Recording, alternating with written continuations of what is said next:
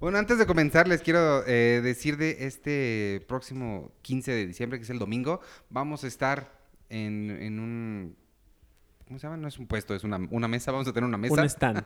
un stand en el en una convención. ¿En el tianguis de No. Mercado de Portales? No, en una convención que se llama Hunter Con, que es en el, en el Plaza Condesa, que está en la calle de Juan Escutia número 4, en la colonia Condesa.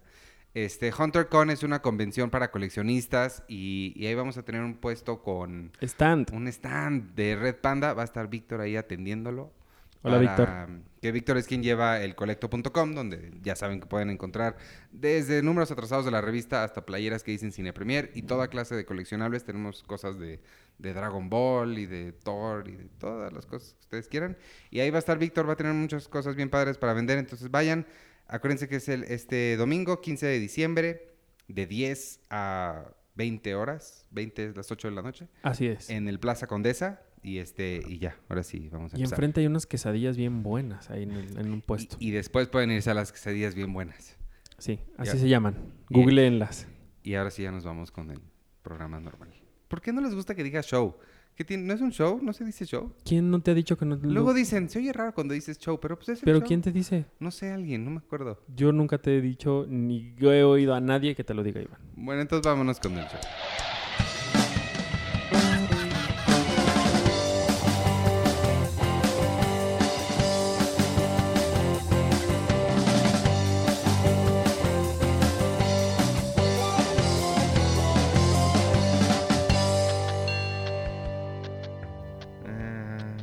Ya se revelaron nuevos diseños alternativos de Hulk.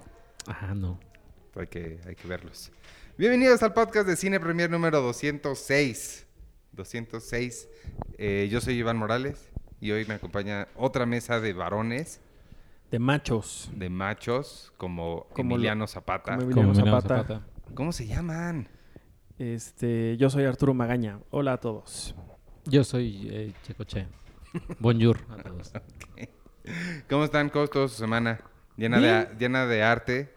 ¿Sintieron sus sensibilidades este, masculinas lastimadas esta semana en particular? Ayer subí un video de Huevo Cartoon de estos compadres Ajá. que dice, oiga, compadre, qué bonitos ojos tiene, compadre. y le puse, lo puse en un tuit y dije, así terminaron su día los homofóbicos protestantes de Bellas Artes, tocándose entre ellos diciendo, oiga, compadre, qué, qué bonitos labios tiene usted, compadre. Así. Ah, los de huevo cartoon siempre me han gustado mucho. Pero el- me dio risa porque el video donde lo encontré en YouTube tiene como 10 o 12 años. Y tienen así millones de reproducciones y siguen siendo exactamente, o sea, me siguen dando mucha risa así como antes que iba yo a los cafés internet a ver específicamente esos videos en internet y los de Happy Tree Friends. Ah, Happy Uh, Tree Happy Friends, sí, Tree es cierto. Friends, sí, es cierto. Bueno, Happy Tree Friends sí me tocó más en MTV, o sea, sí me tocó viendo la tele en MTV. Pero, Pero estaban en internet Sí, también. pero Huevo Cartoon sí me acuerdo mucho. Siempre me han gustado mucho. Y eran tarjetitas que te mandabas e-cards. Y cards. Yo, yo lo que eh, luego veo normalmente es los sketches de Key and Peele en, Ajá. en- en YouTube. Como que cuando nada más me quiero reír a lo estúpido, lo busco ahí. Y es que ayer estaba viendo el de, el de Stan Lee. Cuando Stan Lee les está pichando a Marvel nuevos superhéroes. Ajá. Pero es este Jordan Peele le está haciendo de Stan Lee y ya llega, hello young fellas. Así, tengo, estas ideas y básicamente es él. Así, tengo este de este hombre que su, eh, ¿cómo, cómo se llamaba?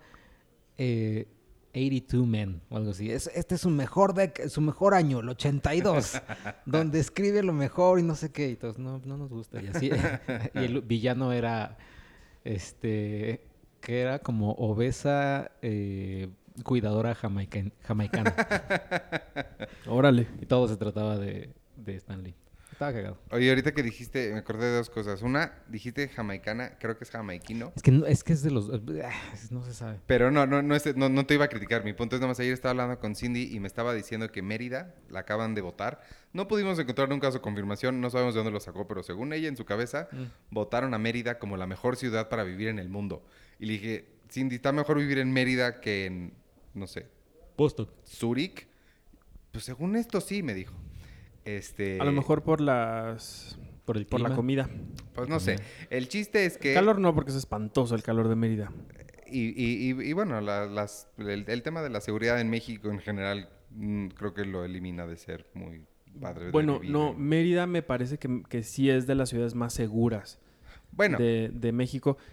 Yo tengo la teoría de que porque pues los delincuentes también tienen calor. Entonces salir a delinquir con ese calor espantoso de Mérida. Digo, sí, sus calles son preciosas y su comida es deliciosa, pero sí, el calor de Mérida es, Pues, es o- o- del diablo. ojalá que lo sea. Si lo es, qué padre. Vámonos a Mérida porque necesitamos vivir en un lugar más tranquilo que esta ciudad. Este, pero el punto era que no sabíamos cómo se le decía a la gente de Mérida y yo le dije, te juro que es meridiano. Y no me creía y lo busca y ella decía meridiense. Y lo buscamos y se dice meridiano. Meridiano. Está padre. Meridiano. Está padre ser un meridiano. Según internet, quizá alguien que en Mérida que nos escuche que nos diga, uno, si sí es el mejor lugar para vivir, y dos, si me estoy equivocando y no es meridiano y es Yo meridiense. Mandaloriano. No sé. Mandaloriano. Yucateco sí, pero No, claro, le- meridiano no. Sí, le dije, pues seguro es yucateco, eso sí. este. Bomba. Ahora vamos a decir las, las críticas así. Como los yucatecos. En, en bomba. Bomba.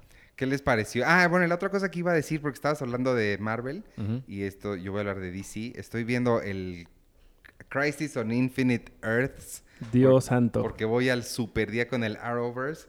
No saben lo bien que lo están haciendo. O sea, es una cosa increíble, la verdad. Yo no sé por qué no le hicieron película, no sé por qué no la sacaron en cines como la nueva película de Warner, del DC, porque sí, de verdad es- está, está bien, bien padre. Y tienen unos guiños bien bonitos que siempre han hecho, pero en este sí se tiraron todo por la borda, porque tocan la música de Danny Elfman de Batman cuando sale Batwoman, bueno, Ah, cuando ¿sí? se van a Gótica. Sale Kevin Conroy, que para quien no sepa es la voz de Batman en The Animated Series, es de las... la es tan clásica como la de Mark Hamill haciendo Joker. También ha salido Mark Hamill. Este, y sale... Sale Burt Ward, el, el que era Robin en, en la serie de los 60 de Batman. También sale el, el que es el como periodista en la de Tim Burton, Ajá. que es el compañero de esta mm, ¿quién era? Lois Lane. No, no, no, no, la de Tim Burton. Batman. Ah, de Batman. Eh, ¿quién era la Michelle chica? Pfeiffer. No. Eh, Vicky Vale, está Basinger. Ajá, el compañero, el compañero de, de trabajo, él Ah. sale en Crisis on Infinite Earth. Bueno, No. sale hasta Tom Welling, ¿no? Sale Tom Welling, en el que vi ayer sale Tom Welling. Y había un, el, el que hacía Alex Luthor. No Yo quiso. leí que no quiso porque no le iban a pagar nada. Ay, qué sangrón. Pues eso dijo él. El que lo hace increíble del ex Luthor es este muchacho, ¿cómo se llama? Ah, Alan Cryer, de Two and a Half Men. Él es Lex Luthor y lo hace increíble también. Está bien, bien padre. Y ya ese es mi anuncio de Arrowverse. Yo sé que a ustedes no les podría importar menos. Pues pero sí. sé que hay gente allá afuera que me, me escucha y les gusta Arrowverse y lo están viendo conmigo. O sea, eventualmente yo como el final de, de Sopranos, Ajá. que lo vi sin ver la serie completa, eh, creo que igual podría ser con, con, con Crisis on Infinite Earth. Creo que igual, o sea, son cinco horas, ¿no? Son- No me las voy a aventar las cinco de un Creo que sí son cinco. Pero sí un par de, o sea, un episodio como, ah, mira, qué cagado. Sí le entiendes. Claro. O sea, no es... No Sí, es, no es- no es- no es en New York. o el irlandés. O el irlandés que nadie la ha visto completa. Según Ah, pero este, es que- Nielsen. Es que eso es lo que me da coraje, porque yo estoy dentro de esas personas que según sus métricas no la vieron completas. Yo pero también. yo sí la vi. La vi en el cine, nada más que cuando la puse en mi tele y la puse nada más para que Netflix registrara que este es el tipo de cosa que me gusta, porque si no, no hay forma de decirle al algoritmo. Claro que sí, ya te dije que le pusieras la manita arriba y ya. Ah, sí, ya me dijiste eso, pero esto lo hice antes de que me dijeras eso. Y, y, bueno, el chiste es que la detuve, como vi como media hora y me fui. Entonces Netflix cree que no me gustó. Eh, Yo, mira, yo no voy a negar que ha habido películas que he preferido no entrar a ver cuando sé que duran más de dos horas y media. Lo acepto. Pero también creo que hay veces que pues los cineastas también tienen que pensar en que la gente no puede estar aplastada Sí, claro, totalmente. tres horas y media, cuatro en una sala de cine. Sí, Por claro. más que nos encante, ah, llega un momento en el que también deben de decir, oigan, No, yo sí lo sufro Párenle muchísimo. tantito. Pero sé que también está mal de mi parte como cinéfilo decir que no... Vaya, que he hecho esto, porque en realidad pues uno tendría que entrar a ver estas películas. Digo, hay casos muy extremos como la de este señor de, no me acuerdo cómo se llamaba, que la pasaron en Ficunam, partida en cuatro partes porque duraba 14 horas. Yo creo que era de Lap Díaz. Entonces creo que también hay extremos que... Sí, bueno, eso es otra cosa. No, pero yo estoy de acuerdo contigo. Yo también no, no, a mí no. Hitchcock tiene una frase muy famosa que me gusta mucho que es: ninguna película debería durar más que la capacidad del, del ¿cómo se llama? Del riñón. ¿El riñón? No es el riñón. ¿De dónde sale la, ¿La vejiga? la vejiga? Ninguna película debe durar más que la capacidad de la vejiga humana. Sí. Pues sí. Y sí, no, pues, pero, pero eso qué tiene que ver. No sé. Bueno, en realidad que, que sí creo que también estamos un poco mal las nuevas generaciones de que ya estamos rechazando mucho esas películas a menos que sean los Avengers Endgame, Infinity War, seis horas, Kevin Feige, Dios mío, una escena No, creo que también cuando salió Endgame todo el mundo estaba también medio nervioso porque, ay, puta, ¿cómo le voy a hacer para no salirme del cine? Sí, es que sí, sí, sí afecta. Pero también tiene mucho que ver qué estás viendo. También, o sea, le das concesiones a, ok, Scorsese, va, eres Scorsese, ya te, te ganaste hacer una película de tres horas y media.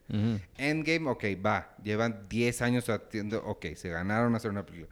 Pero cuando llega Doctor Sleep y te dice, ¿duró tres horas? Si le dices, güey, Sí. no, o sea... Bueno, imagínate que hubiéramos visto The Souvenir así en un corte de tres horas y media. No, exacto, o sea, si es de, no, tú no te lo has ganado, regrésate a tu casa. No, llega así. Córtala. la- Bueno, Midsommar también dura, dura como Dos. casi tres horas. Pero que llegue Lav Díaz y vete mi película de siete horas sobre una familia filipina. Sí, Ajá, es como, o híjole, sea. que me- es muy tentador, señor Lav Díaz. La verdad es que sí lo estoy pensando, pero... Sí, Había una, había una que yo no me acuerdo ahorita del título ni de dónde era, pero de son de estas películas rumanas, creo que le, le encantan a Penny, que la estaban pasando en la cineteca y duraba como tres horas y media, cuatro. Ajá. Y yo lo que hice fue, entré un día a verla, pero a la mitad me tuve que salir. Por otras razones, no porque yo quisiera salirme, me tuve que salir y entonces después regresé dos horas después de que empezara la función Ajá. para ver la otra parte. Pero tú tienes tu pase ese de la cineteca que puedes entrar todas las veces que quieras. Bueno, sí, No todo el mundo gente puede hacer eso. Eso sí tiene razón. Y eso se llama privilegio, Arturo. Estás hablando Soy muy feliz, soy está- muy feliz con ese privilegio. Pero reconoce tu privilegio. What? ¿Cómo, es, ¿Cómo es la frase? White Chican. Check your privilege. Ah, Ajá. Este, ¿qué más hicieron esta semana? ¿Cómo les Oye, Marriage Story, no hablamos de Marriage Story ahora ya que todos sí, ya la vimos. Arturo sí la, la vio, nosotros no, ya la vimos nosotros. tú también ya la viste, ¿no? Sí, ya la vio. Sí, no por eso, pero la vez pasada que grabamos no la Ah, claro. no la comentamos. ¿Qué te pareció Marriage Story, la historia de dos casados? Bien, me gustó, o sea, me gustó y, y, y- y hasta ahí. O sea, como que como que ya después pensándola bien, o sea, conforme avanzaba la historia, ah, empieza muy bien, o sea, me gusta mucho cómo ellos se describen el uno del otro. Hay un errorcillo ahí que- de Adam Driver que lo describen súper... ¿Cómo, ¿Cómo dijiste? Este... Ah, ¿es inconsistente? No, no, no, que es muy bueno ah, haciendo ah, las cosas. sí. Sí, es- que sí, a eso me refería con inconsistente. Sí, tienen, los describen de formas que después no ves necesariamente. Ajá. Como que él, él, eh, lo que estás diciendo es que él lo, lo describe como que es muy hábil con las cosas, es muy sobrevive solo y sabe hacer las cosas y luego en su casa cuando vive solo no sabe ni dónde guardó los platos. Pues justo porque ya está su mundo desestabilizado. Ay, por No, favor. no, no. Y también así me, cor- me corto, Claro el- que sí. me corto Sí, por ajá. error. Miren, y- ustedes que y se han desvivido aquí por otras estupideces que no acepten eh, esas concesiones, que no le den esas concesiones No, al claro. señor. Se las, se las acepto, pero no se las justifico. Voy a decir sí. O sea, bueno, está si, bien. si lo estás describiendo así, quizá cuando se corta sabe qué hacer. No va, ay, Dios mío, ¿qué hago? Sí, ¿Cómo que exacto. me-?" Pero se cortó delante de la mujer que le puede quitar a su hijo. Sí, Sí, pero pero, después- cuando ella ya se va, él entonces reacciona. Es como un borracho. Un borracho nunca va a decir, ay, me voy a prender fuego porque sí. O sea, no, pero estás borracho. que ya, te- ya perdió mucha sangre. No, pero te, pon- te pones un curita, no te pones un curita ni en chochos. O sea, voy, abro la botella de, o sea, de alcohol, lo que sea, tequila y me lo echo así a la Ajá, Rambo. algo, no. Ah, no, no, ay, me voy a poner un curita. Sí, no. A mí me recordó mucho la película eh, a Woody Allen. Y no nada más porque es Nueva York y relaciones y están hablando todo el tiempo, sino porque sale, salen muchos actores que han salido en películas de Woody Allen, que también para ser justos, mucha gente, o sea, Woody Allen tiene muchas películas. Pero sale Wallace Shawn, sale Alan Alda, o sea, eh, sale gente que eh, ha trabajado muchas veces con Woody Allen y eso me sacó un poquito de la película porque sí sentía que estaba viendo un Woody Allen menor. Eh, y ya, pero, pero mm, ese es como el único punto negativo que le vería. No, también el otro, bueno, al que Penny también le saltó mucho y a mí sobre todo en la escena donde él lee una carta, Ajá. la música, híjole. Ah, sí. la música, eso sí. Randy Newman. Sí, es- Sí, no, tú muy- decías, ¿no? Como que le dijeron, oye, que- queremos una, una historia así como... linda, no sé. No, porque, no, yo no dije eso, creo que fue Arturo, porque a mí, yo no sabía que era Randy Newman. Bueno, Arturo jura que ya nos había dicho aquí en el podcast. Sí, Y- segu- sí, yo recuerdo Sí, que nos dijo. hablamos de, de Randy Newman. Yo no recuerdo nada de eso, entonces yo, no, yo me sorprendí mucho al final cuando vi que era de él. A mí más bien nada más me pareció que era como música temporal para otra, o sea, que era música de otra película y que la puso aquí temporalmente y ya la dejaron. Y entonces no, pero no me sonó caricaturesca. Nada más me sonaba a veces demasiado melodramática o como fuera de lugar. A lo mejor compuso sin ver la película. Yo Que, creo pues, sí- también. Sí, podría, sus- o sea, sí. O a lo mejor, ya ves que hay generadores de... En, en Brooklyn Nine-Nine está mm, Chelsea Peretti, el personaje de ella... ¿Cómo se llama? Chelsea. Este, no, no. El, Peretti, no, el personaje de ella. Gina. Gina. Ya ves que tiene una máquina de que, de que formula frases del, del capitán. Ah, sí. Se me hace que a lo mejor hay una máquina de Randy Newman. Pues píquele ahí lo que quieran y le sale una canción para su película. Quien sí lo hizo así, por ejemplo, y hasta inclusive ya este, murió después, creo que fue James Newton Howard, ¿no? ¿Ya murió? No, ¿O James Horner. No. James Horner sí murió. Fue el que se estrelló, estrelló en un avión, ¿no? Sí. Ah, caray, eso Sí. no sabía. No, Eh, pero James Newton Horner- Howard no. James Newton Howard no. James Horner le compuso la, la música de Los Siete Magníficos, del remake de Los Siete Magníficos al, a este... ¿Cómo se llama el director? Bueno, Antoine Fuqua, creo. No me acuerdo. Eh, y él se la compuso antes de, inclusive filmar la película. O sea, porque le dijo, oye, quiero que tú hagas la música de la película y no sé qué. Pero ya después estaba como muy, muy tristón, decepcionado Fuqua. Y llegó este James Horner así como de, ten, aquí está, eh, compuse como siete, ocho temas para tu película. eh, no, te me, no te me vayas para abajo. La película la puedes hacer. Y aquí están ocho temas que te hice. Yo estoy seguro que eso van a hacer con, con John Williams. Sí, seguro va a tener así, va a ser como los Beatles, va a tener como 26 scores así. Nunca antes revelados que los van a usar para... Sí, no lo dudes. Y Hans Zimmer. Y Hans Zimmer. bueno, Hans. Zimmer es... mm, No, No, no, claro no. que no. Nada más ese tráiler de Inception, pero, que todo, lo mundo- demás que, ha todo hecho... mundo le copió. No, No, me ha- no me hables mal de, de Hans Desde Zimmer, por Batman, favor. todo mundo le ha copiado su... No, pero es que ese es del tráiler de Inception, de Inception, ni siquiera es la película. Inception. Sí, es de la película. No sale en el... En el... No, es el No. tráiler nada más de la película. Chale. No, sale un poquito cuando, cuando la camioneta se estrella en el agua. Pues yo sí lo recuerdo en la película, pero no, no lo... Pero no tanto como en el No tráiler. tanto como en el En trailer. el tráiler sí es muy así.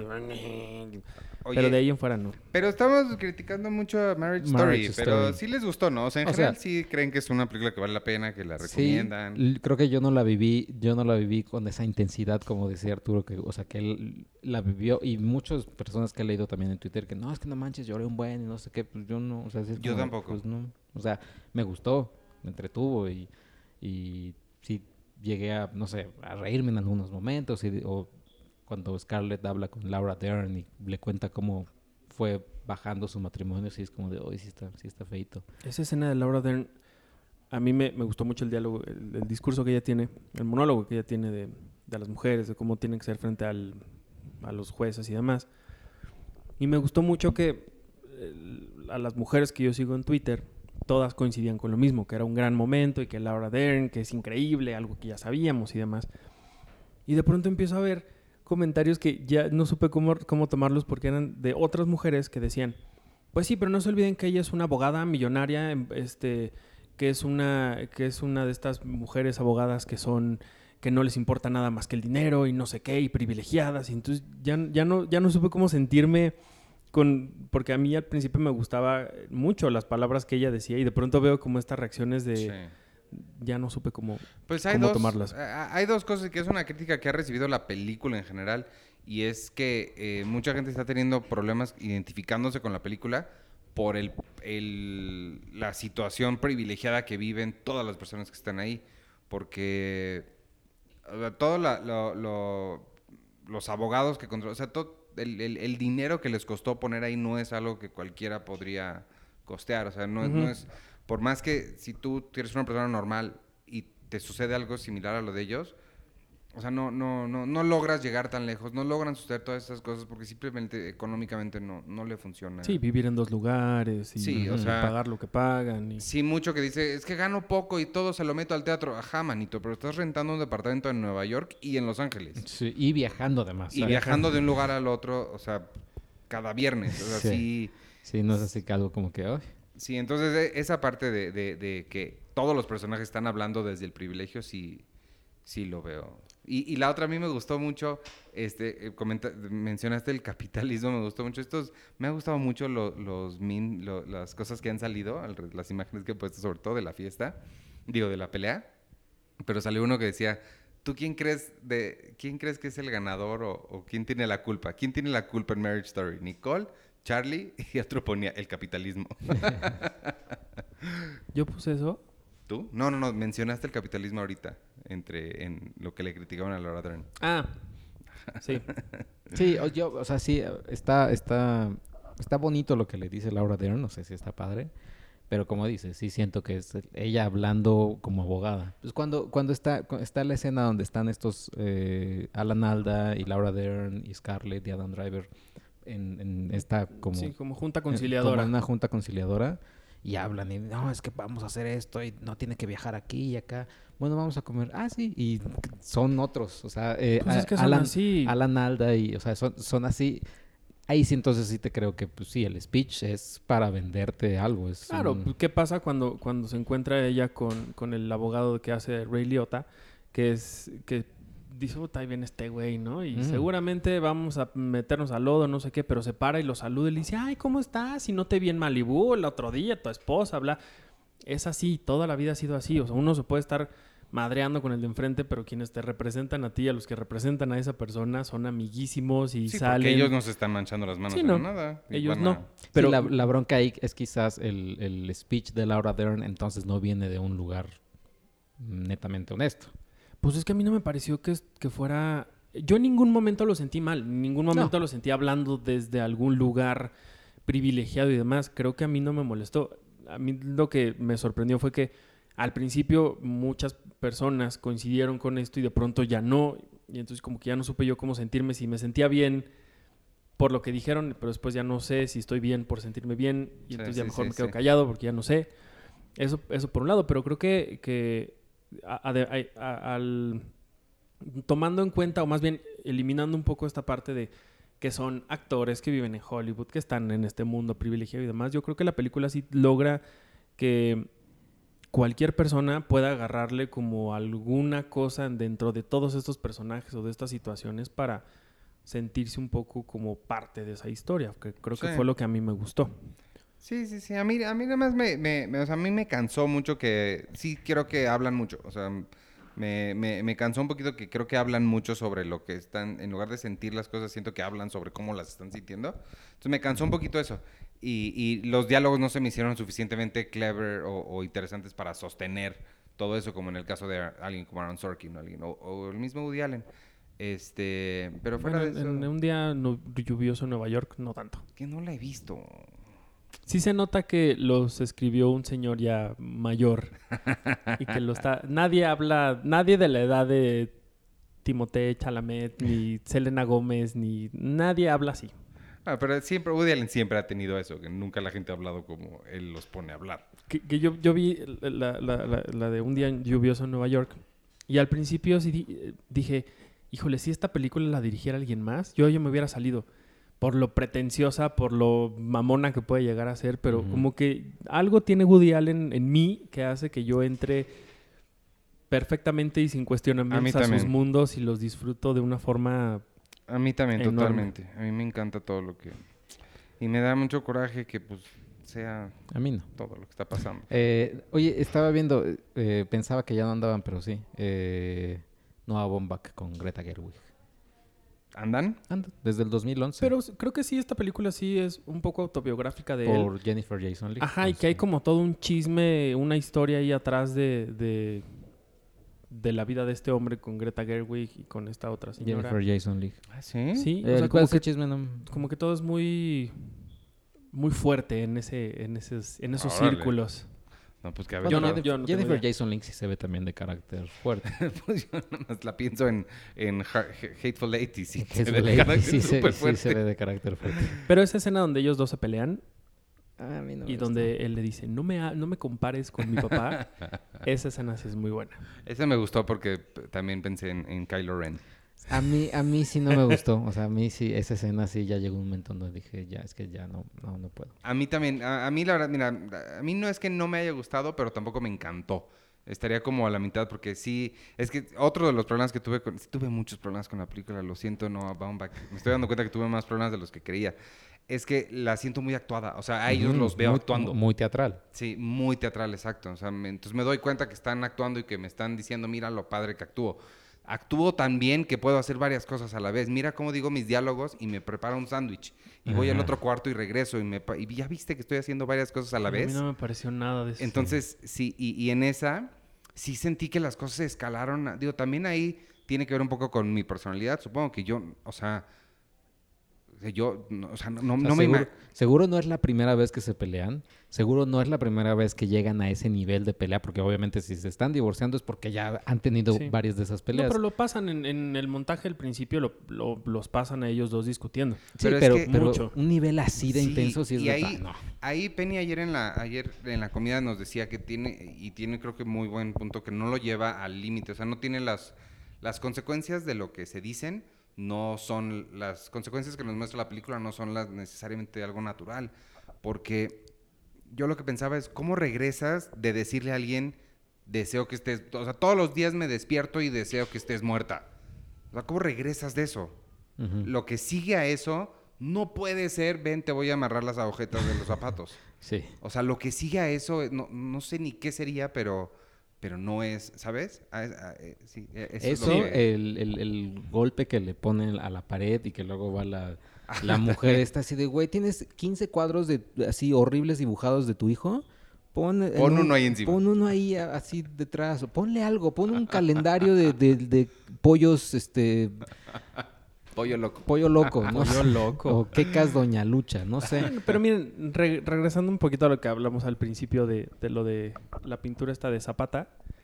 Qué padre ¿Eso que, qué padre que por un lado, gracias a Netflix podamos un gran número de personas ver esta película al mismo tiempo y que por otro podamos discutir y, eh, y- y platicar las cosas que uno le, a uno le provocó y a las otras a las que no, que para uno puede ser muy fuerte, para el otro puede ser una ridiculez que para uno puede ser como una cosa que, que te ayuda como a darte cuenta de cosas que para otro es uh, hasta criticable. Es decir, como- a mí me gusta que este tipo de películas, uno, se sigan haciendo y otra, que nos permita que, que- que sigamos teniendo esta conversación entre mucha gente que creo que de pronto ya lo estábamos perdiendo un poco. Que, que ya no había forma de que, oye, es que ya viste tal. No, pues es que nada más la viste en Morelia. Bota, bueno, pues ya. Y entonces quedaba como ahí nada más en ese, Sí. en ese punto. Y digo, sé que no es lo ideal, sé que no es lo mejor. Y que a mucha gente, como al señor Christopher Nolan, pues no le va a gustar que la- veamos las películas así. Pero a mí me gusta eso No, que... por ese lado sí, por ese lado de, totalmente vale, o sea, sí, sí es importante y buena la forma en la que se está distribuyendo. Yo no tengo problema con eso, yo no soy alguien también, yo no soy alguien particularmente interesado en todas las películas se tienen que ver en el cine, porque pues la verdad es que yo la mayoría de las películas que he visto en mi vida no han sido en el cine. O sea, yo no vi Ciudadano Kane en el cine. Yo no vi No. Apocalypse Now en el cine. Yo no vi Breakfast Club en el cine, ¿sabes? O sea, la gran, gran mayoría de las películas que he visto no han sido en el cine y, y, pues, son muchas de mis Mm. películas favoritas. O sea, nunca... Rebeca, que es una de mis top 10 de la historia, jamás la vi en el cine. ¿Cuándo voy a ver Rebeca en el cine? La pasaron hace poquito en la cineteca. Ah, sí, cierto. Pero yo la vi desde hace 15 años. Ah, yo no. Y, y, o sea, sí, entonces no, yo no soy... Digo, sí hay cosas que está padre verlas en cine, pero Mm. definitivamente te, te da estas oportunidades de poder hablar de cosas actuales y en el momento con más gente. Y por ejemplo, sé también que tiene su, su, su mensaje y su profundidad la canción que, que canta Adam Driver. Adam Driver. ¿Cuál canta? Pues canta Al final, Ah, sí, pero sí, pero ahí sí. yo dije, ay, ¿qué clase de P.T. Anderson es esto? Bye. O sea, sí dije, no, esto, esto, no, no eres, no eres Paul Thomas Anderson, no Baumbach. Esto no es Magnolia y ya me voy de aquí. Sí, lo que sí te voy a decir es, eh, es mi segunda favorita de Noah Baumbach. O sea, sí, en, en el top 10 de, de la filmografía de Noah Baumbach, esta sería mi segunda favorita. ¿Cuál es la primera? Meyerowitz Stories. Ah, ya. Esa no. ¿Meyerowitz Stories? ¿Es Stories también? Stories, ajá. Ah, ¿Va a contar por las stories? Ajá, va a ser su trilogía de las stories. Francis Inst- Ha Story. Instagram Stories. Va a ser, va a ser sobre el- el- el- la creación de Instagram Me encanta. por Noah Baumbach. Ay, ay, qué tonto. Y a, a Francis Ha Story, a Squid and the Whale Story, esas no me gustaron nada, especialmente Francis Ha. Que se, que, mira, Francis Ha y güeros pueden, Uy, sí. Ey, Fueros está padre. Ay, este, y ya. ¿Qué más? Ya, vámonos a otra película. sí. Esta semana se estrena, este, Esto no es Berlín. esta semana se estrena, ¿esto no es Berlín? Esta semana se estrena Esto no es Berlín. Ah, pues ayer fue la alfombra, estuvimos ahí, ¿verdad? Fue It's- Lalo. It's Night at Berlin. Oye, esto no es Berlín, es una película mexicana. De esas películas mexicanas que uno dice que fue padre que hagan estas películas, continúen adelante, síganla así, porque está bien bonita, está bien padre. No sé si bonita es el adjetivo correcto, pero está padre. Sí, creo que ¿A ti mí- no te gustó? A mí me, me generó mucha como... ¿Desconfianza? No, ¿Comezón? no inspiración, pero me dejó como esta sensación bonita de... De lo que uno puede hacer cuando le vale madre la vida y puede, y puede empezar a hacer las cosas que uno quiere. Ajá. Claro, sin meterse con otras personas y ser irresponsable. Pero me gusta mucho cómo Harisama hace de, de esta película un, un retrato bien padre de una generación a la que le podría importar menos todo lo que sucedía alrededor. Es una película que se sitúa en satélite, a ti que Ajá. te encanta satélite, Es lo mejor. que habla de un México que estaba... ¿Qué es 84, 5? Fue por el... De, mencionan el mundial, ¿no? Fue después del temblor y antes del Mundial. Ajá. Entonces, en este momento en el que México o la Ciudad de México y el área metropolitana estaba pues un poco limpiándose los escombros y, y tratando de, de sonreír para el mundo porque ya venía el Mundial, nos, re- nos retrata a, a esta generación que de verdad lo único que les importaba era nada. O sea, era la, música que... No, ni siquiera la fiesta. Era como, primero era la música que, que- estaban escuchando. eh, como el, el- el empezar como a conocer un poquito más de este mundo que no, se, no llegaba más que a través de la música. Y ya después cuando conocen la fiesta y demás, pues ya es el, el gusto por, por esto. Eh, o esta escena donde se roban, o uno de ellos renta las, re- las revistas de su papá, que creo que la revista Penthouse o no sé cuál, Playboy, algo así. que la renta para, para sus compañeros. Es decir, como esta, esta como curiosidad extraña de, de la adolescencia en la que de verdad te vale madre el mundo. Ahí me gustó mucho cómo retrata Harisama a esta adolescencia que, que pues sí, que a mí me terminó como inspirando, sí. O sea, como- Y es que también está la película insertada en un momento muy específico, muy interesante. En, o sea, musicalmente estábamos, o estábamos, sí, estaban saliendo, estábamos del punk y del, obviamente todo lo disco y todo eso, entrando todo lo que fue el, rock and roll ochentero, todo el rock and roll de, de, de donde salió el, pues, no el pre-punk de, de Sex Pistols y eso, sino ya New Order y to- estas- los Smiths, este, todas estas bandas que, que- realmente trajeron, ¿cómo se llaman? Los Ramones, que trajeron el, el- el- eh, esa incon- descontento social al mainstream. Y es muy interesante porque toda esta música vino de, de gente que vivía en la periferia. Entonces es también interesante ahí que aquí sucede en México, que- en satélite, que es la periferia de la Ciudad de México. Pero me gusta mucho el retrato de ese tipo de música que hemos visto en películas como 24 Hour, Hour Party People o, o Lim- o Control o eh, otra película que no me acuerdo cómo se llama, que tengo en la cabeza pero no me acuerdo, que es sobre esa música pero aplicado a la Ciudad de México. Eso me gusta mucho. Eso, entonces, por la parte musical también está bien padre. Y además está, creo que el elenco que la protagoniza está, está muy bien.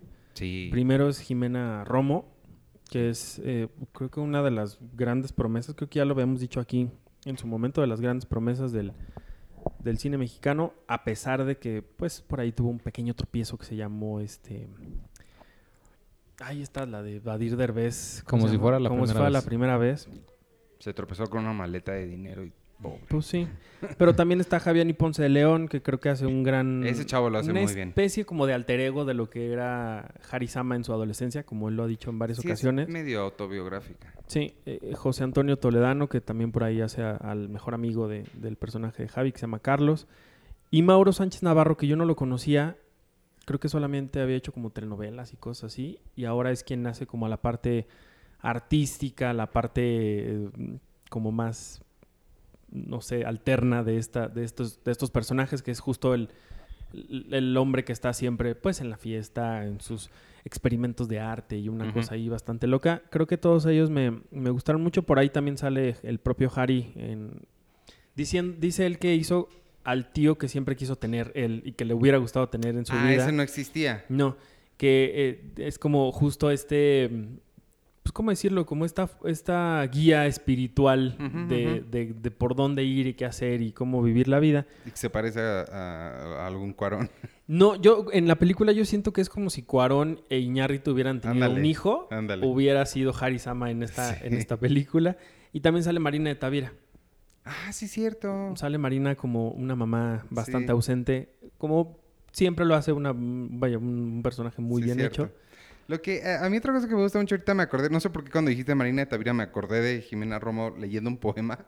Empieza a leer este porque me gusta mucho que tiene esta arrogancia que tienen los adolescentes que creen que están siendo mucho más inteligentes y mucho más incisivos de lo que realmente están siendo, pero aún así tiene mucha verdad las cosas que están diciendo. Entonces, eh, es como muy curioso la existencia adolescente porque te crees mucho más inteligente de lo que eres, pero tampoco las cosas que están diciendo son absurdas. Solamente la forma en la que, escogen expresar estas cosas sí son de, o sea, te hacen rodar un poco los ojos, pero son interesantes las cosas que están diciendo, ¿no? Y, y el, y el respeto que están pidiendo y el lugar que se están dando a ellos mismos dentro de, de una sociedad que históricamente nunca ha tomado en cuenta a los adolescentes. Creo que sería cagado ver qué pasó con esta gente que en los ochentas fueron así Pues sí, pues... y dónde están ahora, ¿no? Pues sí, sí. sí hay sería. algunos que sí se perdieron en el camino y se volvieron lo que criticaban, pero hay otros que Pues hay otros que están ahorita jugando golf en el Club Coyoacán. O Sí. sea, que son millonarios, pero hay gente que también hizo cosas, sí. cosas padres. Y creo que justo lo que decías hace ratito, esto no es Berlín, sí es realmente de estas películas mexicanas que, que uno dice, vean de verdad lo que hacemos Sí. y que vale la pena y que ojalá que llegue a muchos cines. Digo, la trae Cinépolis Distribución. Ojalá que ellos mismos puedan colocar su película en muchos de sus cines. No es algo que hagan constantemente con sus propias películas, pero, pero bueno, creo que, que si ustedes quieren conocer una película mexicana muy bien hecha, muy bien dirigida, actuada, con una música... Creo que uno de los scores mexicanos que más me ha no, gustado... la música está bien padre. O sea, a mí que me gustan mucho las músicas sobre rock and roll, digo, las películas sobre rock and roll, de verdad, esta vale mucho, mucho la pena. Sí, esto no es Berlín. Y este, y, y fue, también la vimos en Morelia. Este Morelia, como ya hemos dicho varias veces, estuvo bien padre. Esta es la, es la primera que se estrena de todas las que vimos ahí de la selección, creo que sí. Ujú. Este, y vienen todavía otras bien, bien padres que. Bueno, no, porque Polvo estrenó unos días después. Ah, pero Polvo no la he visto, Polvo nunca la vi. Y Polvo no cuenta. Ni la veré. No, sí, en algún momento la veré. Este, ¿qué más se estrena esta semana? Yo, yo ni sabía que. Bueno, eso después lo veo porque no sé si tenemos la crítica de Esto no es Berlín.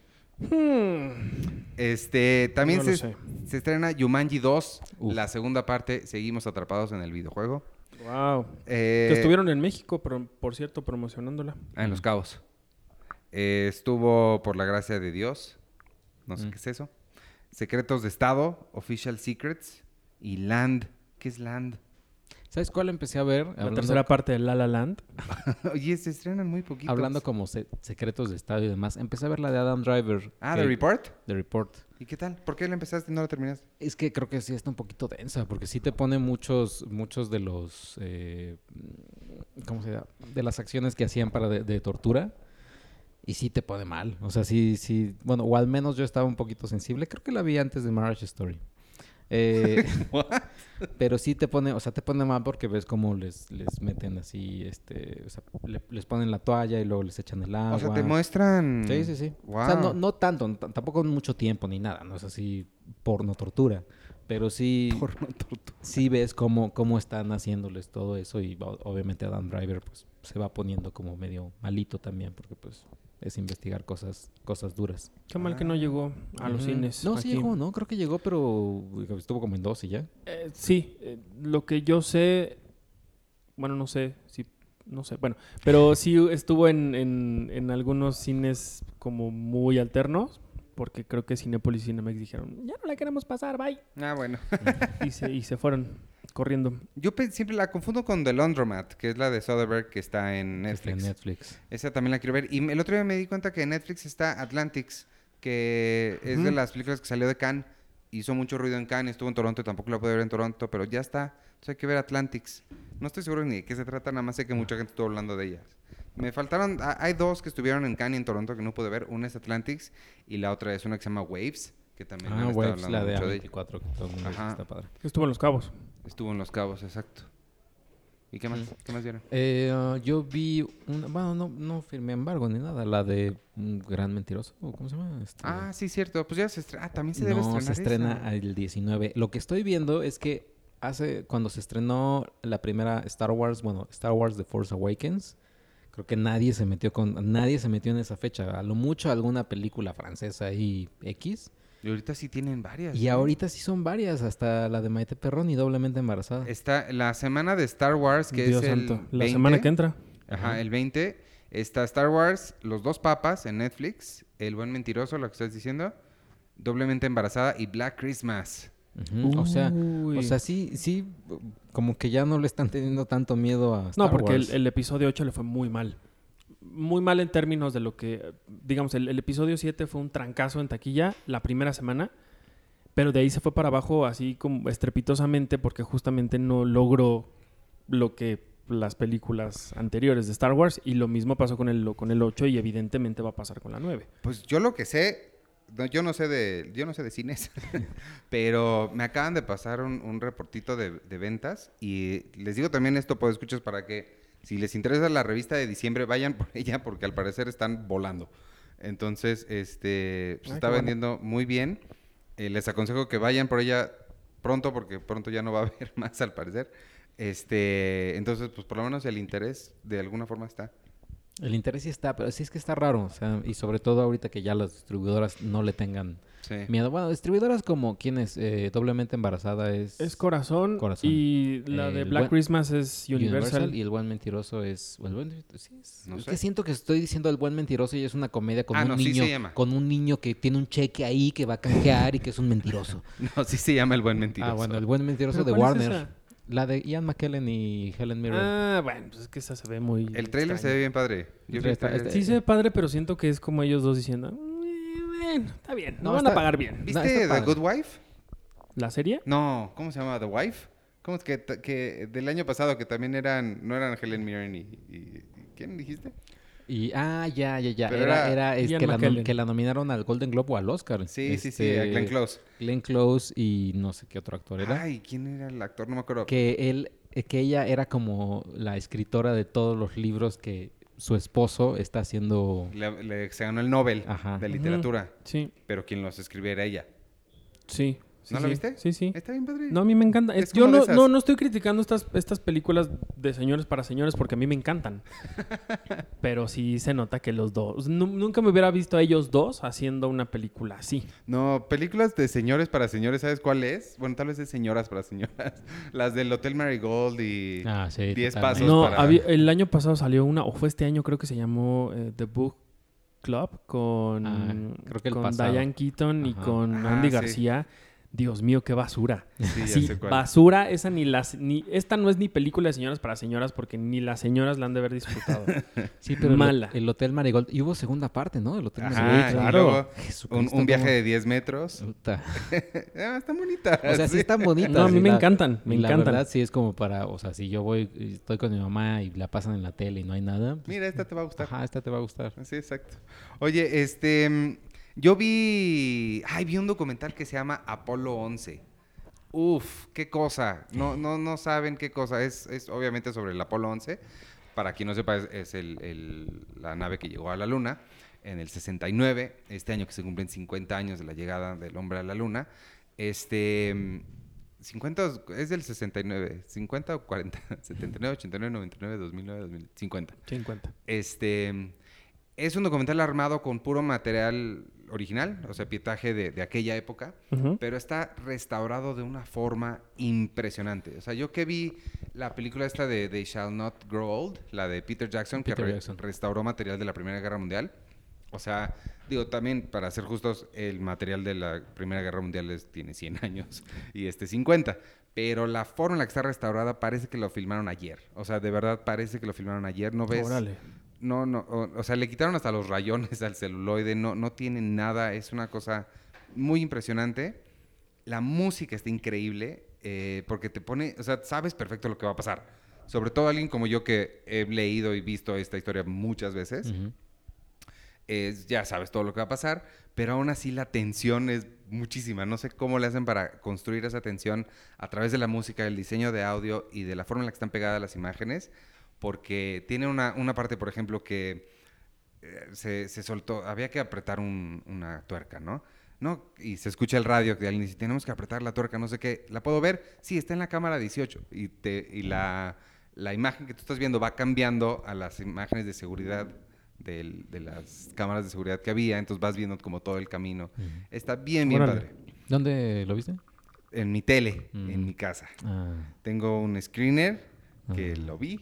Ah, ya. Pero te lo, te lo presto porque... Mm. No quiero que la vayas a encontrar por ahí en chafa porque es importantísimo verla en 1080. Mínimo. Ah, ok, ok. Mínimo 1080. Cuando salga en 4K lo hablaremos. Si la estrenan en cines, que la deberían estrenar porque por eso tengo un screener. Este, la veremos en la, en la pantalla grande porque de verdad el trabajo, de eh, la, la calidad con la que está restaurada es una cosa increíble. Apolo 11 se llama. Oye, estoy viendo que los dos papas llegan o ya llegaron a la Cineteca. o sea, una semana antes de en Netflix otra vez. Ah, ya está en la cineteca. Ay, en la torre. Y en Cinemanía y en The Movie Company y en no sé qué Pues otros. mira, eso es algo que Ah, en la Filmoteca, claro. Eso también. le debemos agradecer a Roma también, que abrió la puerta para que la gente empezara a hacer esto. Para que Netflix Sí. empezara a hacer eso. Y eso está, eso está muy Sí. padre. Digo, Pe- ojalá hubiéramos visto así otras películas. de Pero, por ejemplo, Netflix. esa, esa sí no... Sí eh, estuvo en los Golden Globes. ¿Los dos papás? Ajá. Sí, está ¿Sí está? nominada, ¿no? ¿No? sé si esté, no me, no Creo me que sí está nominada. Y estoy viendo que, van a pasar Buenos Muchachos hoy miércoles. Y otras más de señor Martin Scorsese Esa ya la vi. en la Cineteca. Yo no he visto Silencio, así que... Yo tampoco he visto Silencio. Sí me, me, me sigue pesando un poquito. Pero no lo he visto. Ah, vi otra cosa. Que vi que me recordó a... A Silver... Under the Silver Lake, pero bien hecho. Ah, vi este... Ah, no, nada que ver. ¿Han visto una película que se llama Kiss Kiss Bang Bang? Sí. La Sí. de Shane Black. Es que la vi el otro día y me recordó mucho a Under the Silver Lake, pero bien. Mm. O sea, como lo que Under the Silver Lake quería hacer, pero bien hecho, es este Kiss Kiss Bang Bang. Está bien padre. Si los podescuchos no la han visto, véanla. Es, es una de Shane Black con Robert Downey Jr. y Val Kilmer. Y Val esta Kilmer. niña, ¿cómo se llama? Dominic Monaghan. Dominic no es Dominic. Dominic Monaghan es el de Lost. No, es, es Michelle. Michelle Monaghan. Ajá. Michelle Monaghan. Oye, Val Kilmer va, va a aparecer en... No sé, porque no puede hablar. Ves que le dio cáncer en la garganta. Top Gun. Ah. Ajá, según yo está sin voz. No sé si en algún momento lo vaya a regresar o ya le regresó, pero estuvo mucho tiempo sin voz porque le dio, según yo, cáncer en la garganta. Entonces no sé si haya salido en... en Bueno, pero por ejemplo, si te pueden, si te pueden rejuvenecer, que no te inventen voz. que no te, que no agarren mucho, qué- qué mucho, de, mucho de tu audio y te lo pongan, o sea, yo creo que se puede hacer. Bueno, eso hicieron Sí, con sí. Tom Hanks en la primera de Toy Story. Porque él tenía, él tenía, digamos, como un tiempo para grabar sus diálogos. Ajá. Pero como evidentemente la película pues no la acabaron el tiempo que tenían porque estaban experimentando cosas, él se tuvo que ir porque él es una persona muy ocupada. Ajá. Y los grandes ingenieros, artistas de Pixar recopilaron de sus otras películas los diálogos que, necesi- ¿A que les faltaba para rellenar los espacios que les faltaba de la película. ¿Ves? Entonces yo creo que Bueno. sí se puede. También eh, Roger Ebert también eh, le hicieron eso, con de- sacando audio de todos los comentarios que había hecho y entrevistas. La voz con la que él, él tenía para hablar, con su maquinita, Sí. era de él. Era Ah, Life Itself, qué bonita película es. Ahí está en Netflix también, vean esa. Está en Netflix. ¿Está en Netflix? Sí, bueno, estaba al menos, pero según yo sí, todavía. Hoy también eh, se iba a estrenar en, en poquitos cines, pero sí va a estar la de A Beautiful Day in the Neighborhood. ¿A poco? Sí. eh, Sony. ¿Aquí? Sony la trae. Ajá. ¿Aquí en México? Sí. sí, Ah, ayer, ayer, que, ayer que fui a las oficinas, eh, pregunté sobre esa y, sí- sí. Pero en poquitas. Y yo, oye, pero ni siquiera porque es Tom Hanks. Me dijo, no, o sea, Tom Hanks igual ya no es tan de taquilla. Mm. No, Para y, mí me- sí. y, y Mr. Rogers. Y sí, bueno, mi Sí, aquí A no. Beautiful Day Oye, el otro día me dijo Arturo, no sé qué diablos, y ya casi no sé qué. Y le dije, corre, Jesse, corre. Y no sabía de qué hablaba. Tú sabes quién es. Sí, corre, sí, sí, pero corre. sí, Arturo no le tocó. Arturo no tenía idea de lo que le estaba hablando. No. Hasta le mandé videos de YouTube. Y ya. Es Sí, que me acordé no. por el tío Gamboín y por Roger, O sea, Mr. o Rogers. sea, Arturo es como de otro rollo. Sí, que ¿no? va a regresar la carrera de botargas, por eso, cierto. Eso es lo importante. Pero ya es, pero con ahí, Facundo. y ahí estaría, o ahí yo pondría a, a Corre que se corre. ¿De qué están hablando? ¿Cómo que la...? En, durante los años gloriosos de Otro Rollo, cuando Otro Rollo era No, sí, me, me- me- o sea, me acuerdo de, de lo que... Y que hacían una carrera de botarga. Ajá, era Pero- muy famosa la carrera de botargas y ahora va a regresar. Pero como un programa solo. No sé, no sé, porque yo lo vi en redes sociales, lo justo patrocinado por una marca de cervezas, en la que Adal y Facundo se tuiteaban entre ellos así como de, pues yo te voy a vencer en la carrera de, de botargas. Pero no sé cómo vaya a consistir o qué, vayas, qué vaya a pasar. Que regrese otro rollo. No, Sí. porque regresó después, él tuvo un programa que se llamó El Show de, Ad- de Adal ¿A poco? hace no muchos años, justo como él iba a ser como el regreso de algo que era otro rollo, pero que no se llamaba otro rollo, pero no le funcionó. Y no le funcionó al punto de que creo que el programa iba a ser cada, cada sábado Ajá. Y creo que después lo dijeron, no, lo vamos a hacer una vez al mes. Y lo hicieron una vez al mes y luego ya no llegó el segundo mes o el tercer mes ¿En y serio? desapareció, sí, porque no funcionó. Es que Adal Ramones justo al final de otro rollo ya no era lo que era al principio Ah, ¿no? y ya no tenía a los, a los compañeros comediantes que tenía al principio, que se fueron yendo poco a poco, y ya tampoco era lo mismo. Salía Mauricio Castillo y Jordi, el de los libros. Roxana, Castellanos, Gaby, Gaby Platas, este... ¿Quién más? Pues de esos son como creo que la generación original. Ya después se fueron yendo a ot- otros programas y empezó a entrar gente nueva, que no lo hacía mal, pero pues tampoco era como... ¿Y cómo quiénes eran los nuevos? Ni me acuerdo. No, yo nada más me acuerdo una que decía todo el tiempo Colombia Loco. Ah, caray. Mach. Pero no me acuerdo de más, ni siquiera de su nombre, ni siquiera me acuerdo de su cara. Solo me acuerdo que para todo decía Colombia loco. Oye, el otro día estaba viendo, eh, mi proceso de pensamiento es otro rollo 90 radioactivo. ¿Hay alguien de aquí de la oficina que vi el otro que tiene en su computadora Convoy Network? Entonces, y creo que sí les está yendo bien, ¿eh? Sí, o sea, al final creo que sí hay eh, como público para eso. Sobre todo creo es co- como, como hay público para Netflix, o sea, que te puede ver maratones de Netflix y lo que quieras. Hay De Betty la Fea. Ajá. Hay público que te puede, se puede aventar maratones de podcast y de, Al y de porque tienen programas programas. diarios. O sea, la idea de Convoy es, supongo que tengas eso en lugar de radio normal. O sea, de que escuches eso en lugar de tu radio en el carro. Pero si yo no escuchara otros podcasts o no existieran podcasts, tal vez lo consideraría y no existiera Spotify. Pero es que, pues sí, como, no sé, está, se me hace interesante. Qué bueno que les vaya bien, pero se me hace, sí me sorprende. No me esperaba que les fuera. Y hablando de Spotify, en este recuento que Spotify le hizo a muchas personas, bueno, a todos sus usuarios de forma personalizada, eh, muchos nos pusieron que nosotros estábamos dentro de su Sí, qué preferencia de, de podcast en, en, eh, ahí. Entonces, gracias por eso. Muchas A gracias. quienes nos tienen en segundo o tercer lugar antes de otros programas, pues amigos, por favor, pónganos en el primero. Oye, ¿y ¿cómo ¿no? se llamaban los que nos relacionaban? Porque nos- a nosotros que somos creadores de podcast, nos mandaron otro que decía, la gente que te escucha también escucha a estos tres. A- con el de, en el de Seinfeld y en el de tuyo de Friends, venía Filmsteria, Cine Garage, como gente que tenía sentido. Pero en el de los hijos del Averno y este, el principal, venían, ¿quiénes eran? ¿Te acuerdas cómo se llamaban? Uno de leyendas. Sí, de leyendas de algo era dos como humorísticos. Y otros, y otro chistoso de no sé quién. Me En- acuerdo de un güey que se llamaba Cojo Feliz. Ah, Algo así. Ándale, el que entiendo el hijo del Averno, porque ellos Sí, eh, porque echan es- puro relajo. Pero aquí nosotros somos críticas. A mí me dio mucha risa porque de pronto estábamos viendo eso y la voz de Penny diciendo, ¿quién es Cojo Feliz? y yo- a mí me dio mucha risa eso. ¿Qué Oye, fue? Ta- también eh, se me estaba pasando, este viernes se estrena la película en Netflix más Michael Bayesca de Michael ¿Es este Bayesco. viernes? Ajá. Dicen que está Es- re buena. ¿Escuadrón 6? Algunos dicen que es una cosa espantosa. Yo leí, digo, Escuadrón seis. de nuevo, es IndieWire, pero sí, su, ex- ajá, yo también leí la de IndieWire que decía... su headline era Michael Bay hizo algo bueno. Ajá, no, y también leí otro que era como de, de IndieWire. A partir de ahora quiero... La única franquicia que quiero ver en el cine y seguir es Escuadrón 6. Y es como... IndieWire. Y es como... mm, Mm. Bueno, la premisa no suena mal. Son unos millonarios que Ajá. están aburridos de ser millonarios y de pronto deciden matarse a ellos mismos de una forma metafórica y ya muertos, Ah, sí.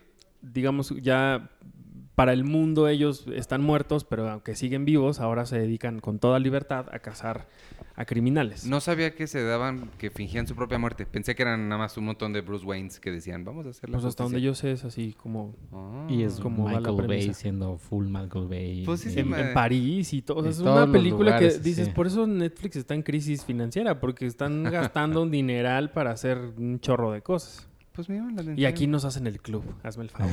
¿Qué es el club? No quiero saber que qué el es otro día club. había un tweet que eh, Netflix enlistaba, ponía banderitas de todos los países donde estaba y ponía las producciones originales de esos países. Entonces estaba La Casa de Papel, La que te gusta a ti, Dark. Así un buen de, de series increíbles de todo el país. Y en México, Made in Mexico. no, no, no, no, no. La, ca- la Casa de ¿De las, las Flores. Flores? Ah, claro, la Casa de las Flores, no me acordaba. Y yo, puta madre, qué vergüenza. Digo, qué, qué orgullo que ese No, sea me- nuestro representante en Me el da mundo. mu- mucho más vergüenza eh, Made in Mexico. Ese reality del... eh, ese. Pero pasó sin pena O ni gloria. Sí, eso sí. Bueno, Más bien fue el mm, escándalo de que lo hicieron, pero nunca nadie yo escuché que lo haya visto o, hay- o que se haya burlado de, lo- de la gente que salía ahí. ¿Pero por qué no highlightearon a Luis Miguel? Porque es como coproducción. coproducción. con Ah, es es de Telemundo. Ah, sí, cierto, tienes razón. Ah, no, Telemundo. Sí, que por cierto Telemundo hizo con Amazon Prime la de Falco y ganaron el Emmy, Ah, sí. el. Emmy internacional o no sé Ujú. no sé qué premio de estos muy importantes del Emmy a la serie de, de Ernesto Contreras. Emmy Internacional. creo Oye, a mí me gustó también el de los trailers que aparecieron, me gustó el de Oye, Free Guy. salieron muchos trailers. Free Guy me gustó, Ajá, no lo vi. eh, porque además un día antes sacaron como un featurette donde estaban ellos cuatro, así hablando, era un junket, haz de cuenta, Ajá. pero este Ryan Reynolds decía, bueno, y pueden comprar esta camisa por un increíble precio de 20 dólares, porque y todos se quedaban con de güey, y él, es que ya nos, ya, ya somos de Disney y ahora tenemos que vender esto. Eh, y así estaba cagado. Y, y está interesante, Free Guy, pero el que más me gustó es de Wonder Woman. El de Wonder Woman está padre. El de Wonder Woman está increíble. Yo, yo escuché que les, alguien, alguien puso, no me acuerdo quién, alguien en Twitter, me recordó a Stranger Things.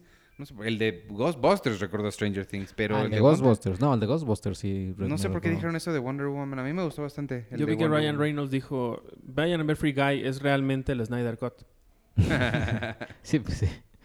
Y, y Ghostbusters, ese sí no me gustó. A mí tampoco, a mí tampoco me encantó. Eh. So, eh, eh, de entrada porque, o sea, Finn Wolfhard ya se puede ir a descansar un rato, que termine sí, la prepa y nos vemos en 10 años cuando ya puedas hacer algo de la universidad y no nos acordemos de ti. Porque me cae muy bien el chavito y lo hace muy bien, pero ya, o sea, este año lo vimos en Stranger Things, en Goldfinch, En Goldfinch. en It, o sea, ya, cuate. Bueno, él es el único que está aprovechando. No, pero De todos los demás, no es el único que ha hecho cosas. al menos que lo pongan en otra época, porque hace puras películas, o sea, es el niño de los 80. sí. O sí. sea, It Ah, bueno, Goldfinch. bueno, sí, pero pues no, ya. hay que explotar Y, a la gallina de los huevos de oro. ¿Tus papás tú crees que les importa tu opinión, Iván? Claro que no. y Goldfinch, digo Goldfinch. Y Ghostbusters, sin Nueva York, no es Nueva York, no es Ghostbusters. Está, está raro, ¿no? O sea, es un pueblillo ahí todo rascuacho. Sí, ya, ¿sabes a mí aquí me recordó Me- mm, como estas películas, no tengo ningún ejemplo en la mente, pero como estas películas que... Ah, ¿sabes cuál? Me estoy acordando, la de Kristen Bell que van a rescatar el... o quieren leer el guion de- del episodio 1. Ah, sí, sí, sí. Fanboys. Fanboys.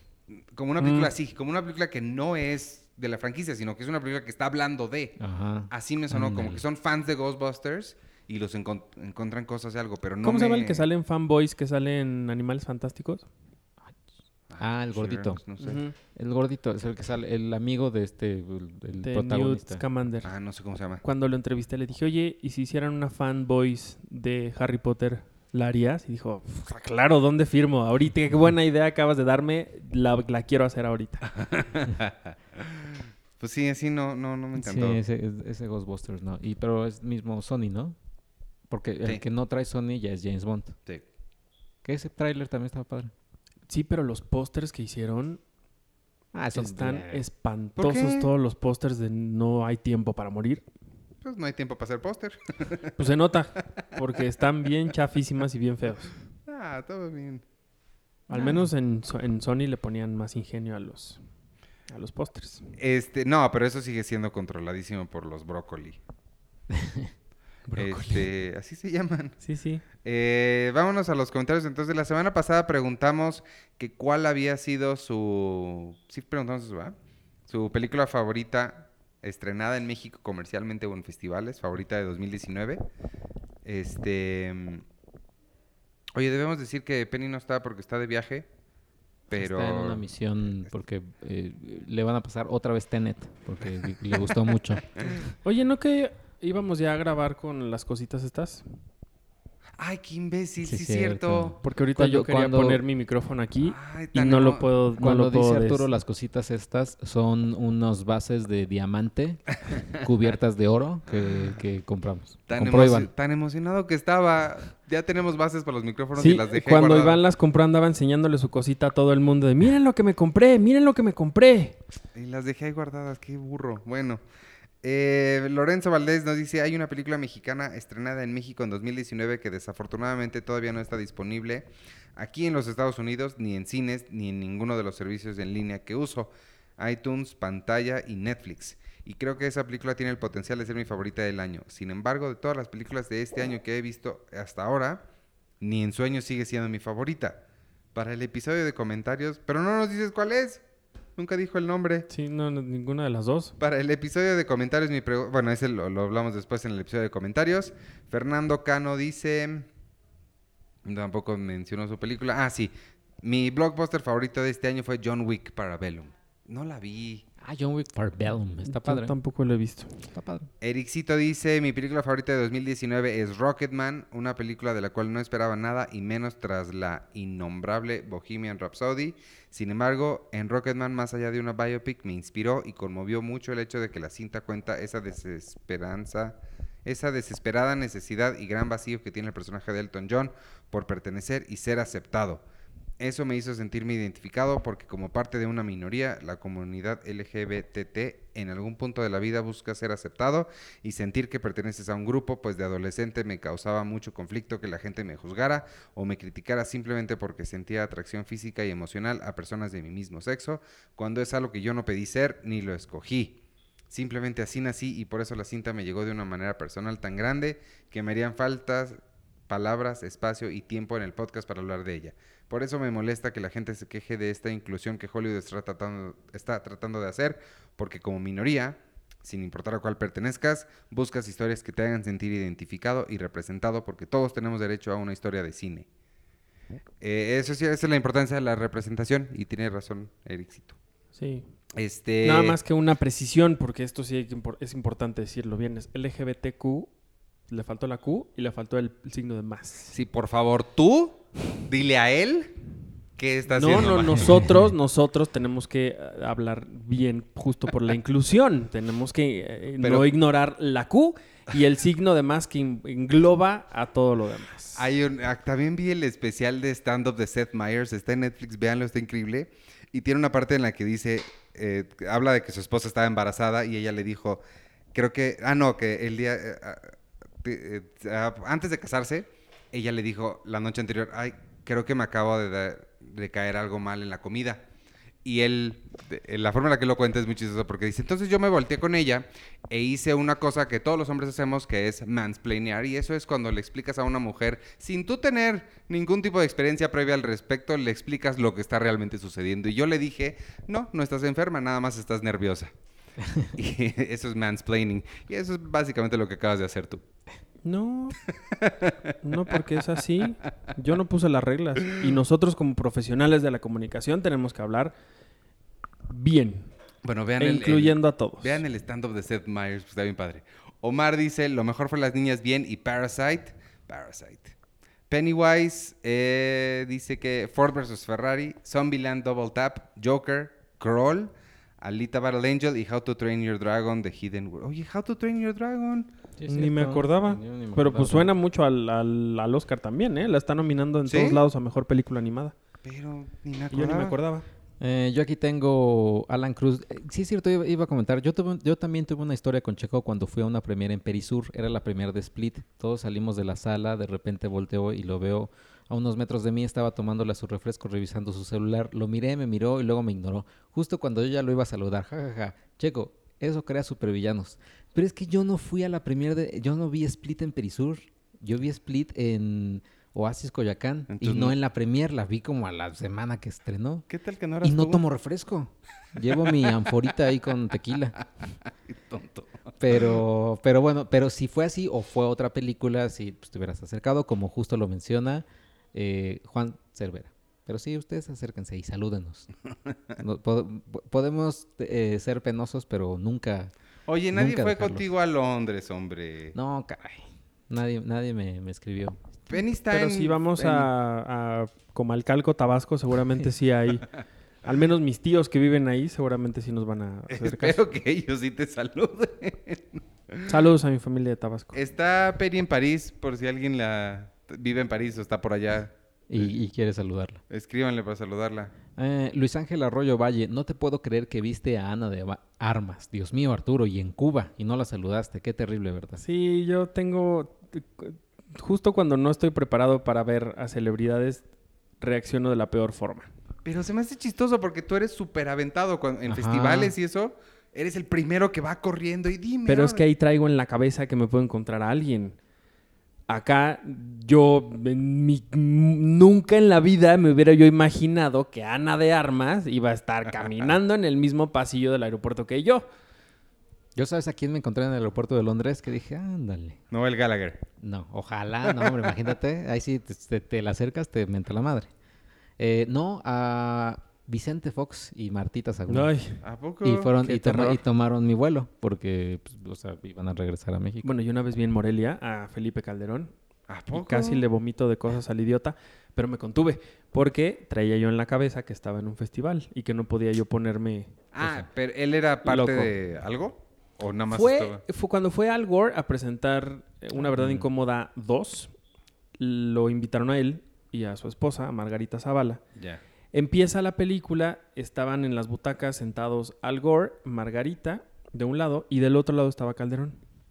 A los cinco minutos de que empezó la película, Calderón, así con la boca abierta como abuelito, así para atrás, al lado de Al Gore.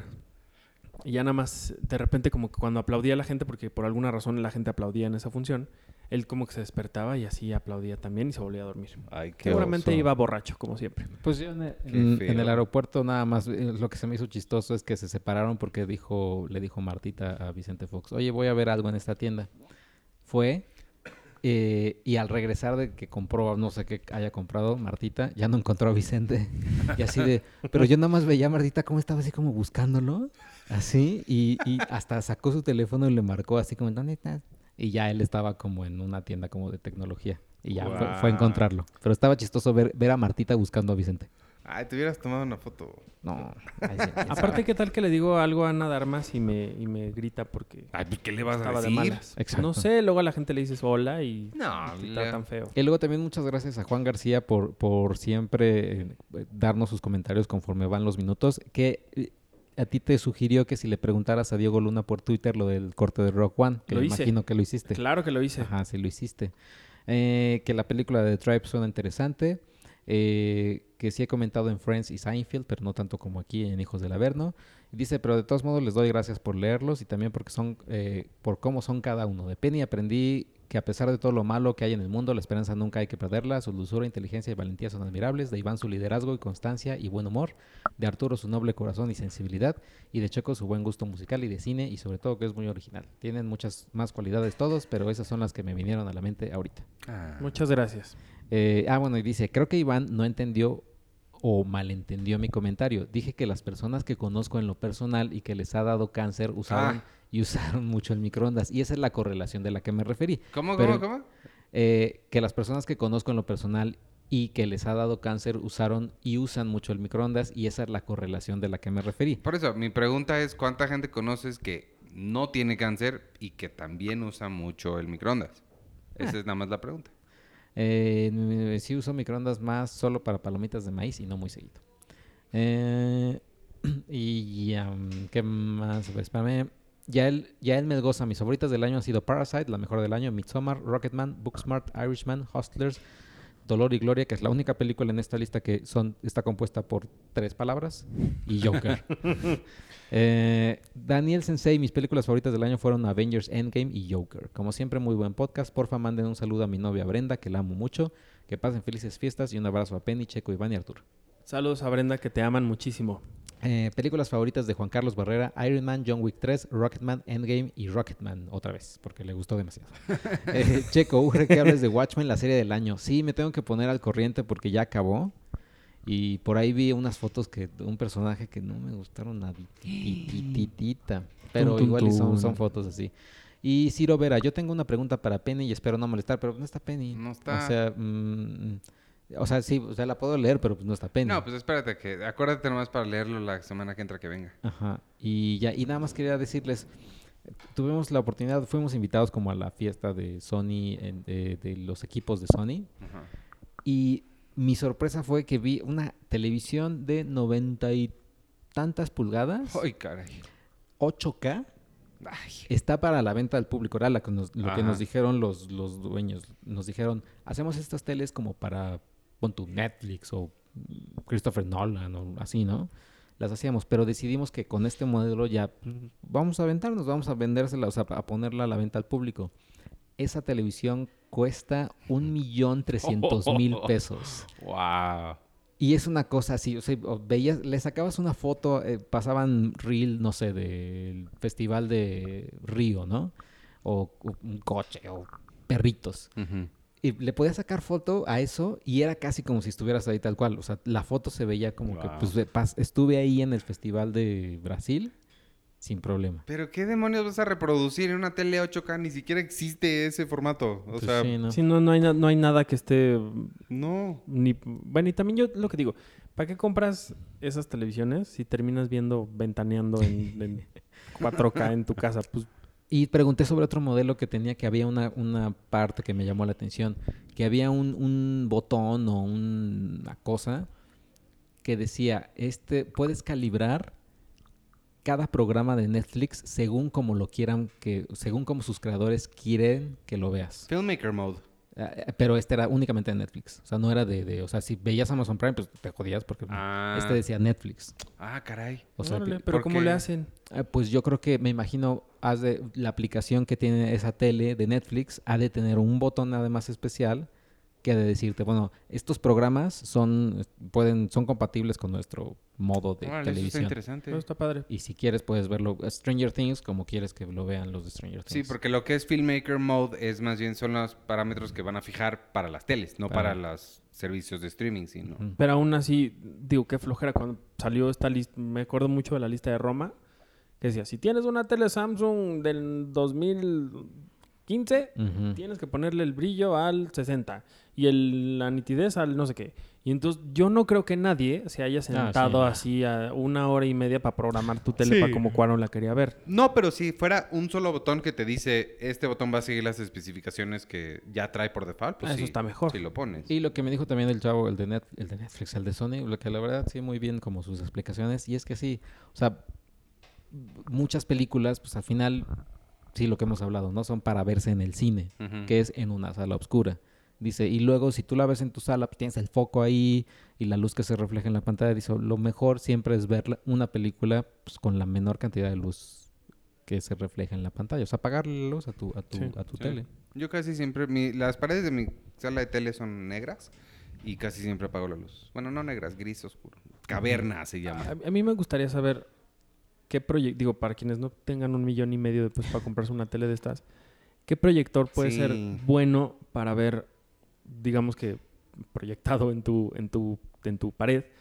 Porque yo he visto muchos proyectores que se ven espantosos. se Sí, no, pero hay unos muy buenos Ajá, también. a mí me gustaría saber qué, qué- cuáles son buenos y ya dependiendo de tu bolsillo, qué es lo que puedes adquirir. Hay un ¿O no? canal en YouTube que se llama Your Average Consumer, que no tiene nada de average ya, porque siempre ya te, te testea así. El coche Tesla de 10 millones de dólares, ¿no? Eh, pero él tiene su cuarto, él, él dijo, voy a poner mi cuarto de cine o de tele o de videojuegos, y él tiene un, un proyector y él te lo vende así, o sea, él te dice, este proyector hasta puede eh, tener 4K, tiene, se conecta con Bluetooth vía mis bocinas, no sé qué, o sea, que está... O sea, si, si googlean o si buscan en YouTube como eh, eh, cuartos de cine o cómo, cómo tener tu propio proyector, van a encontrar como varias opciones y es pues, buena opción porque puedes tener ya al final toda la pared enorme Sí. en 4K. Sí. Bueno, Hmm. está, está- está padre eso. Pues entonces ya vámonos. Este, ah, les quería dar un anuncio nada más. Bueno, recordarles lo de HunterCon que, que platicamos en, o que les dije al, al principio. Y la otra es, bueno, no es tanto un anuncio, sino más recordarles que nos manden sus preguntas, pues escuchas, para el especial de preguntas que vamos a hacer. Este, mm, para poder ahí tener ahí varios guardaditos para las semanas libres de Navidad y de Año Nuevo. Mándenos qué preguntas tienen. Vamos a estar los cuatro. Este, y, y se las vamos a contestar todas. Y ya, nos escuchamos la semana que entra. Yo soy Iván Morales, me pueden seguir en arroba Iván Morales y en todas las redes sociales de Cine Premier, arroba Cine Premiere, con la E al final, en Twitter, Instagram, Facebook, en Spotify, donde escúchenos mucho para que seamos los primeros, ahí le ganamos a Filmsteria. Específicamente a Filmsteria. Y este, y ya vámonos. Pues yo soy arroba checoche, un saludo a Filmsteria y un saludo al, al, al Zapata Gay. Al Zapata Gay. Zapata Gate. Zapata, Zapata Gate. Gay. Oye, qué padre sería una película de Zapata Gay. Y Yo soy Arturo Magaña, me pueden seguir en arroba Arturo HD. Y ya te valen nuestros otros podcasts, ¿o ya no los Ah, no, sí cierto, ¿no? Se me olvidó hoy, mañana, no, mañana. El viernes no se olviden de escuchar Los Hijos del Averno. Pueden escuchar toda la temporada de Friends cuando quieran, donde quieran, porque Arturo se dio la tarea de subir todo. ¿Ya está subido todo? La segunda, sí. Toda la segunda ya está lista para su para su placer auditivo. y este y Seinfeld un episodio a la vez el lunes. Qué, qué extraño suena eso del placer auditivo. No me gustaría saber que nosotros le damos placer auditivo a alguien. No, tienes que buscar, ponle en YouTube, ponle, ¿cómo se llaman estos No. videos? Este, Sergio, ¿tú sabes? Ay, Smear, Smish, Smosh. Ay, ¿cómo se llama? Ah, donde ves cosas o escuchas cosas. Escuchas cosas. Es, es, una, es un fetiche que ahorita te digo cómo se llama, pero te metes en YouTube y hay puros videos de gente susurrando o limpiando, así, pasando un cepillo encima de piel Mm. o cepillándose. Yo el que he escuchado ahorita, los que estoy, Ay. los que he estado escuchando son temas, temas de películas, o hay también algunas canciones como de Comfortably Numb de Pink Floyd, eh, puestas en un 800% más lentas. O sea, está Time de Hans Zimmer 800% más lenta, está una de Social Network 800%, por- y la verdad es que te tranquiliza, te ponen un mood así tan tranquilo. ¿Sí? Sí, están, Híjole, pues están- escúchenlo más seguido, amigos, porque están muy estresados todos. Se llama ASMR. Búsquenlo en, en YouTube. ASMR. O sea, ese es, el- ese es como el, el, el soft porn de las hotlines. Pues es que no es tanto porn, es- mucha gente lo usa, como dice Sergio, para relajarte y cosas así, aunque seguramente también tiene su componente sexual, pero mucho se utiliza para, para relajación y eso. Búscale A, S, es que significa, tiene un significado la A, la S, la M y la R, pero si le buscas ASMR y te van a aparecer un montón de videos. de- ¿Siguen existiendo las hotlines? No sé, Bueno, seguro sí. Bueno, yo creo. No sé, ya vámonos. Sí. Despídete. Marquen al 01800 Arturo. Iván bye. para que lo regañen. Adiós.